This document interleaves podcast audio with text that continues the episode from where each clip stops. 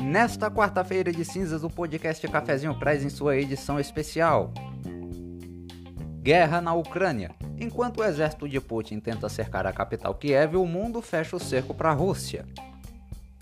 País que resiste aos ataques assina pedido para entrar na União Europeia. Oito países já se manifestaram a favor do pedido. Bloco anuncia o envio de armamentos e outros suprimentos militares para os ucranianos e fecha o seu espaço aéreo para qualquer aeronave russa. Primeira negociação por cessar fogo dá errado entre os dois países.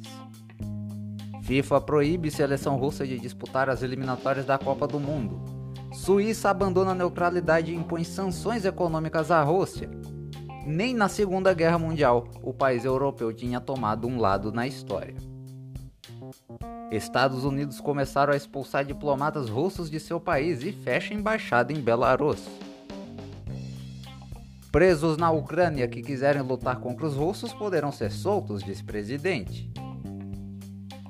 Enquanto o Brasil condena a ação da Rússia na ONU, o presidente da República diz que prefere ficar neutro sobre o assunto. Isso seria uma desculpa de Jair Bolsonaro para não ficar de mal com Vladimir Putin e não perder o incrível estoque de fertilizantes do país? E ainda as outras notícias do Brasil e do mundo no Cafezinho Expresso. Por isso, se você ficou até aqui, aproveite e tome um cafezinho com a gente. Dizem até que é bom para ressaca. Trazido a você pela Anchor, o jeito mais fácil de fazer seu podcast. Baixe agora o aplicativo disponível nas versões para Android e iOS.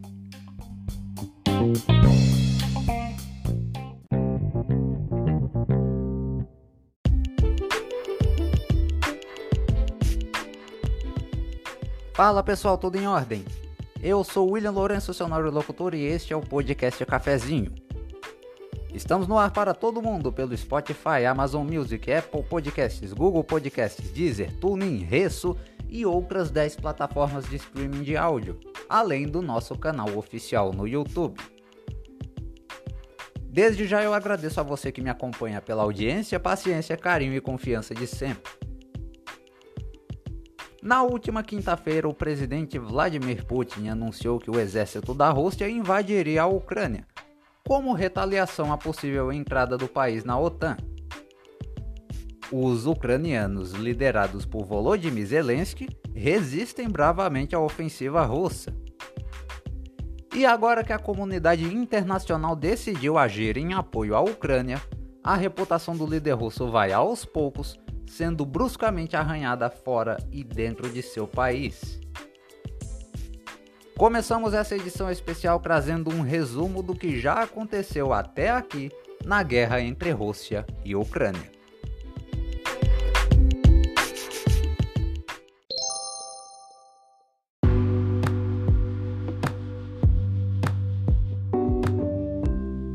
O presidente da Ucrânia, Volodymyr Zelensky, assinou na última segunda um documento pedindo formalmente que a União Europeia aceite a entrada do país no bloco.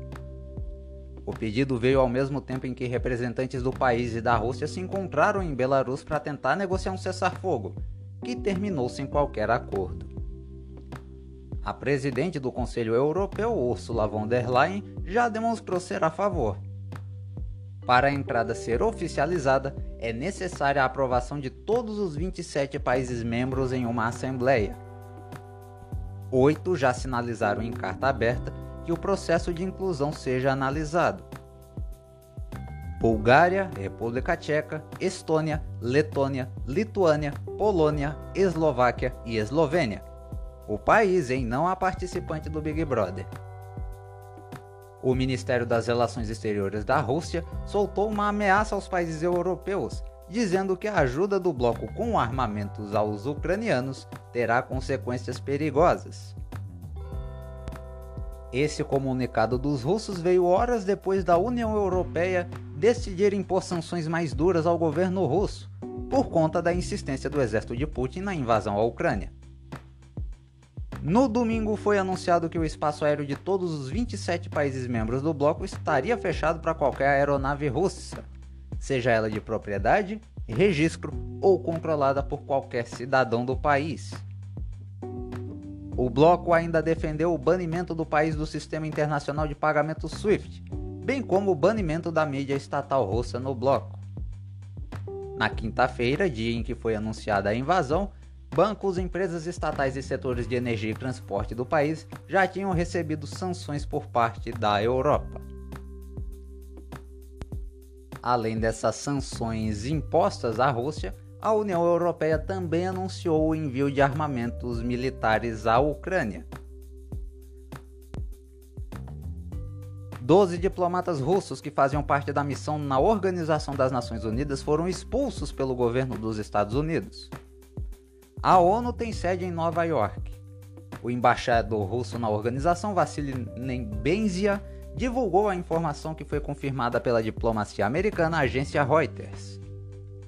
Segundo os americanos, os russos eram na verdade agentes de inteligência envolvidos em atividades de espionagem adversas à segurança nacional dos Estados Unidos. No episódio do podcast Cafézinho transmitido na última quinta-feira, eu havia avisado em primeira mão que os Estados Unidos poderiam fazer algo assim, como represália aos ataques de Vladimir Putin à Ucrânia. Agora, os diplomatas da Rússia são considerados persona não grata e terão de deixar o país até a próxima segunda-feira. A embaixada americana em Belarus, país vizinho e aliado de Putin, também foi fechada.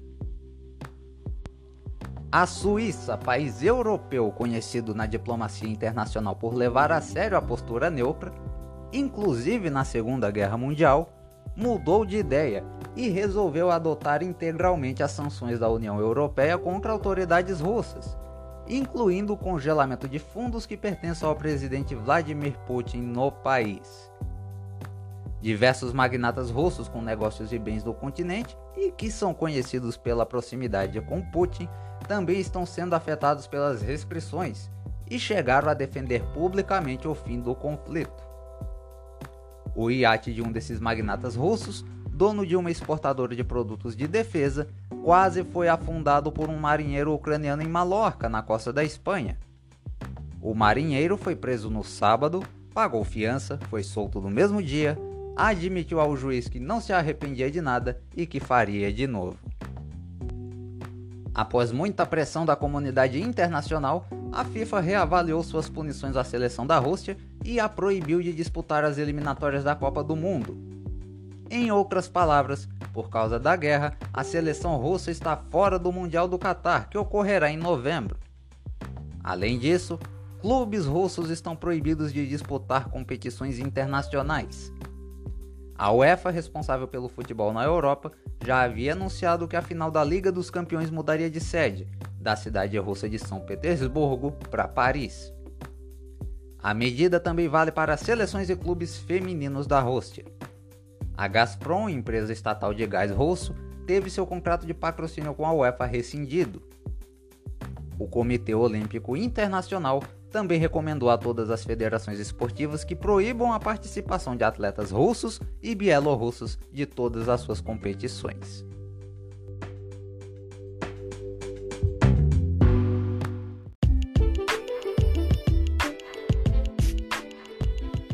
Daqui a pouco falaremos mais sobre a guerra entre Rússia e Ucrânia.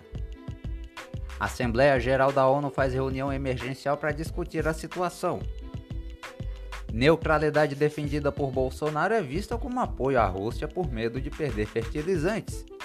Até o embaixador da Ucrânia no Brasil teve que se manifestar sobre o assunto. E ainda, a coluna de opinião do historiador e jornalista João Gabriel Silva e o cafezinho expresso com outras notícias do Brasil e do mundo. Não sai daí, o podcast Cafezinho volta em instantes.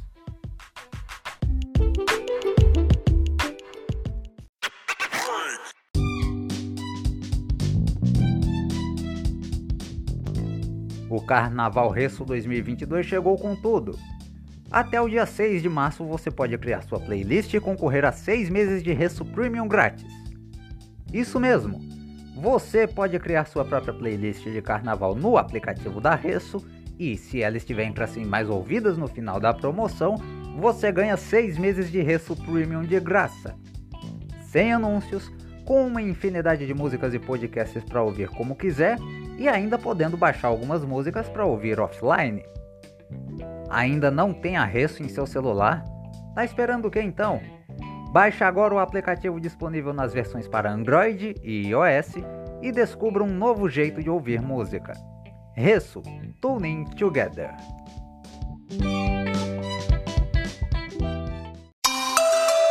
Eu preciso ter informações sobre um projeto de lei. Eu quero saber o que o meu deputado está fazendo na Alep. Fica aqui meu registro. tão importante. Mais uma audiência Essa pública. é a matéria. Segunda discussão do projeto. Então baixe agora mesmo o Sigalep, um aplicativo para smartphone e tablet, feito para você se informar sobre projetos de lei, requerimentos e indicações dos deputados estaduais.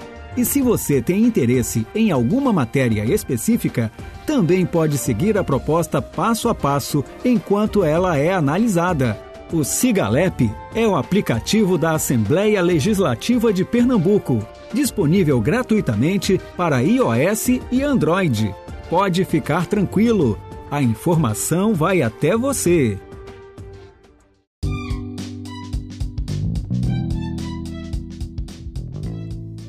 Você aí que está me ouvindo, tem vontade de fazer seu próprio podcast, mas não sabe por onde começar? Como fazer, como editar, nem como distribuir? Eu tenho a dica perfeita para você. O Anchor é uma plataforma do Spotify onde você pode produzir seu podcast de uma forma simples e gratuita. Lá você encontra algumas ferramentas de gravação de áudio, um catálogo de músicas livres de direitos autorais que você pode usar como músicas de fundo em seus episódios, pode adicionar sua própria logomarca e o melhor, seu podcast pode ser distribuído em gigantes das plataformas de streaming com alcance mundial, como o próprio Spotify. E ele ainda pode ser monetizado. Tudo isso sem você pagar nada. Gostou? Acesse agora anchor.fm ou baixe o aplicativo nas versões para Android e iOS em seu celular e comece agora. O próximo passo para você ser ouvido por todo mundo começa aqui. Vale lembrar que Anchor se escreve A-N-C-H-O-R. Anchor, o jeito mais fácil de fazer seu podcast.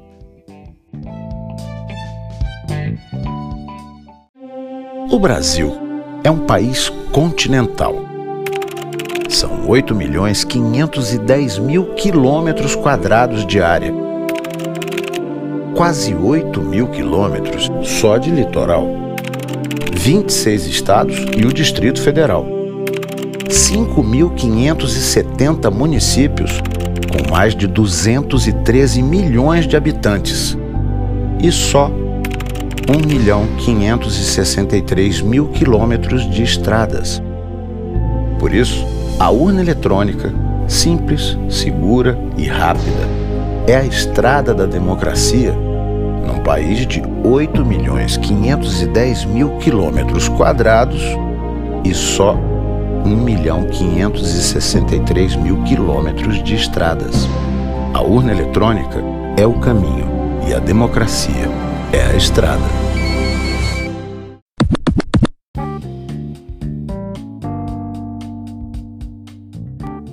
De volta com o podcast Cafezinho, vamos às outras notícias referentes à guerra entre Rússia e Ucrânia.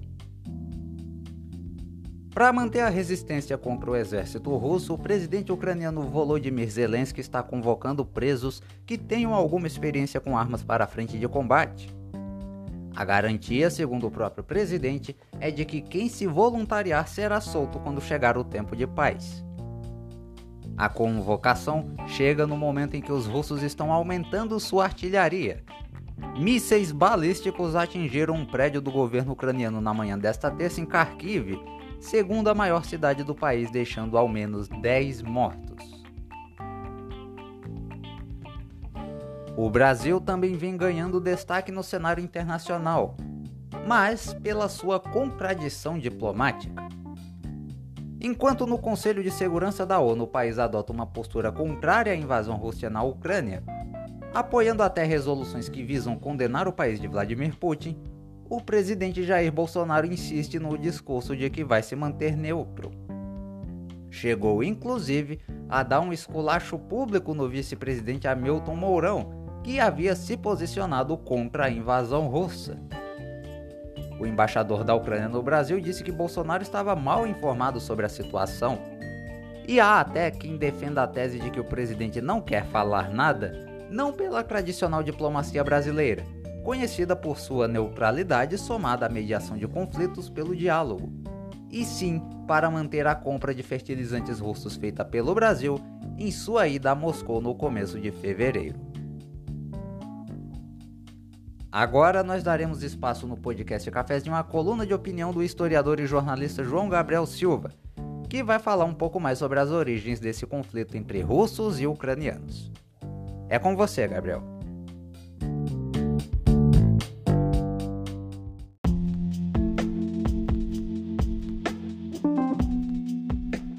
Olá, William, amigos do podcast Cafezinho. Voltamos dessa vez para falar de um assunto que tem dominado a pauta dos noticiários atuais: a guerra na Ucrânia. O mundo foi pego de surpresa, entre aspas, quando a Rússia inicia um ataque às fronteiras com a Ucrânia. Logo depois, o presidente Vladimir Putin faz um discurso na televisão dizendo que estava autorizando as forças russas a fazer uma operação militar especial.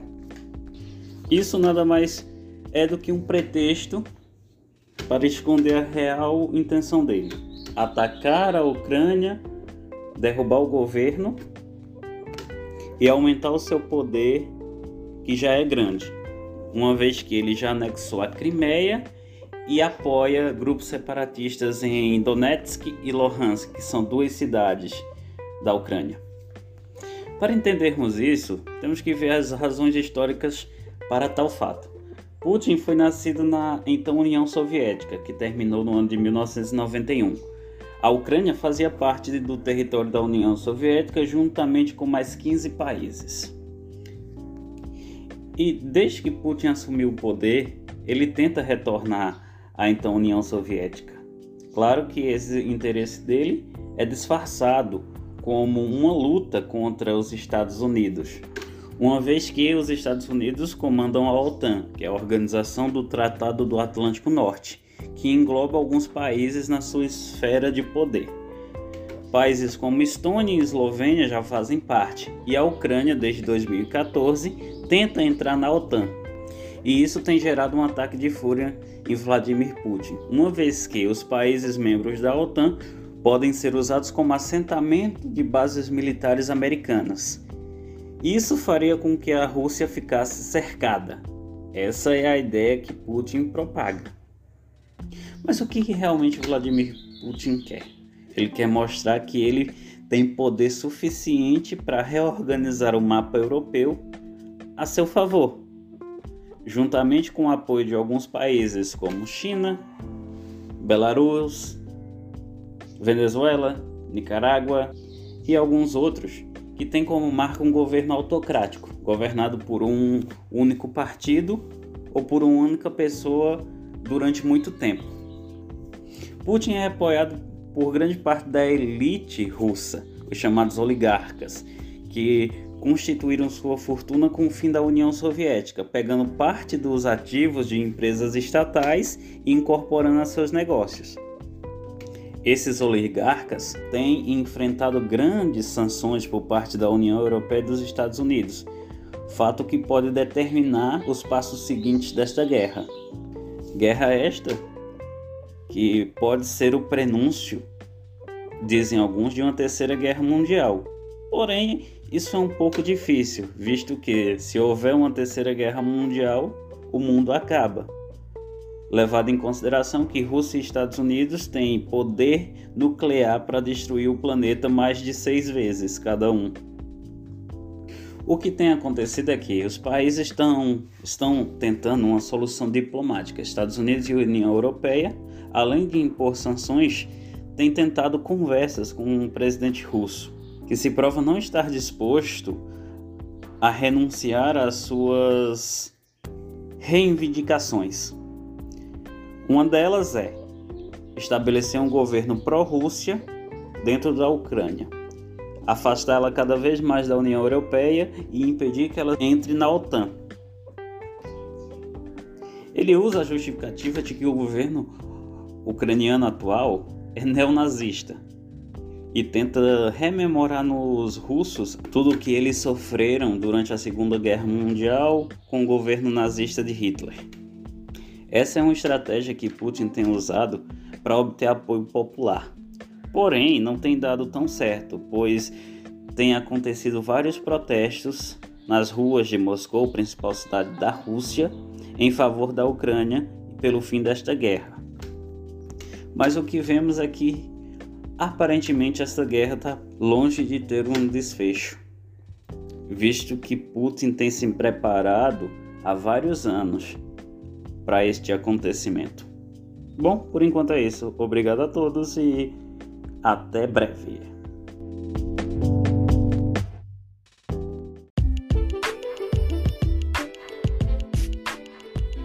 A insistência da Rússia em manter os ataques à Ucrânia, além da possibilidade do uso de armas nucleares, obrigou a Assembleia Geral da ONU a se reunir nesta segunda-feira em caráter emergencial para pedir novamente o fim do conflito.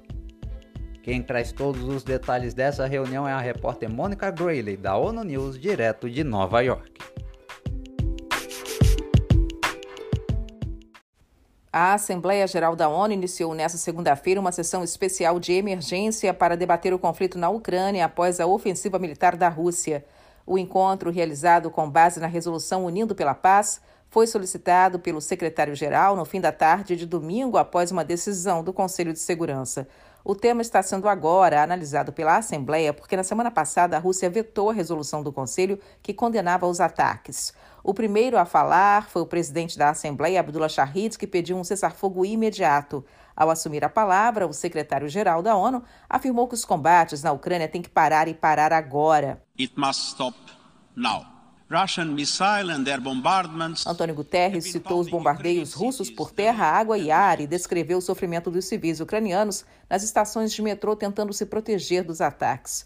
Ele também disse que a notícia sobre a Rússia lançar mão de armas nucleares é petrificante.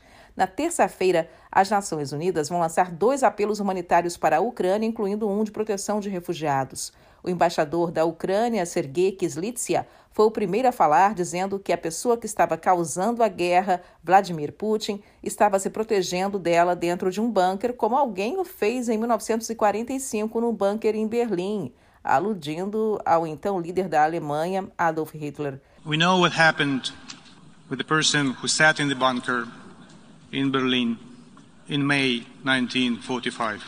Kizlytsya lembrou o sofrimento de todos os civis e leu o diálogo de um soldado russo com a mãe momentos antes de ser morto no conflito. O embaixador ucraniano diz que se a Ucrânia não sobreviver a esse conflito, a ONU também não vai sobreviver. Já o representante da Rússia, Vassily Nebenzia, assumiu a tribuna em seguida, dizendo que uma série de mentiras estava proliferando nas redes sociais e na imprensa sobre o seu país. Ukrainian death squads, first and foremost comprised of neo-Nazi and radical. Segundo ele, o conflito estava sendo causado pela Ucrânia e pelo que ele chamou de forças nazistas no país. Em 21 de fevereiro, a Rússia decidiu reconhecer duas regiões separatistas da Ucrânia, Donetsk e Luhansk, como estados independentes e na noite de quarta-feira, em Nova York, enquanto o Conselho de Segurança se reunia sobre o tema, o presidente Putin declarou a ofensiva militar à Ucrânia. Para o embaixador da Rússia, a ofensiva não pode ser chamada de guerra, mas sim de operação militar especial para libertar os ucranianos de um governo que, segundo ele, não tem qualquer legitimidade. A sessão dessa segunda-feira sobre a Ucrânia é considerada a 11 da lista desde a criação da ONU, em 1945. Da ONU News em Nova York, Mônica Grayley.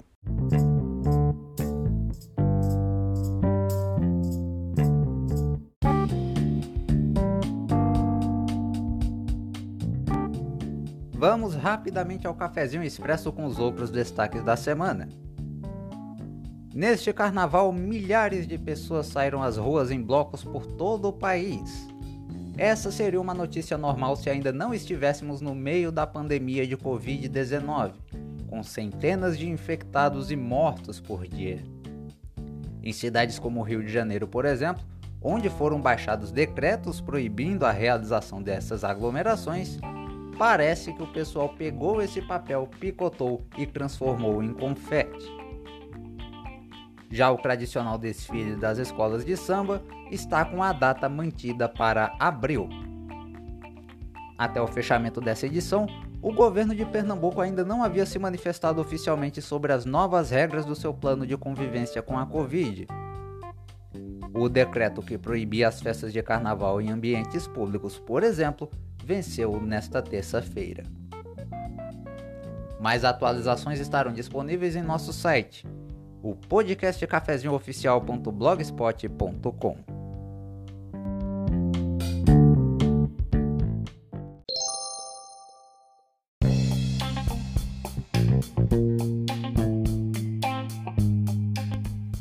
E assim nós encerramos essa edição do podcast Cafezinho, agradecendo a você que me ouviu pela audiência, paciência, carinho e confiança de sempre. Siga-nos em todas as nossas redes sociais. Basta pesquisar no Facebook e Instagram por Podcast Cafezinho Oficial e agora também em nosso perfil no Twitter, o arroba podcafezinhowl. Inscreva-se em nosso canal oficial no YouTube e ative o sininho das notificações Assim você será avisado sempre que tiver uma reportagem ou episódio novo. Inclusive, estamos fazendo uma cobertura especial da guerra entre Rússia e Ucrânia com vídeo novo todo dia no canal. Saiba das notícias do Brasil e do mundo, bem como tem acesso às nossas colunas de opinião no site podcastcafezinhooficial.blogspot.com. Eu tô indo embora e a você que fica, um excelente dia na medida do possível e até a nossa próxima edição.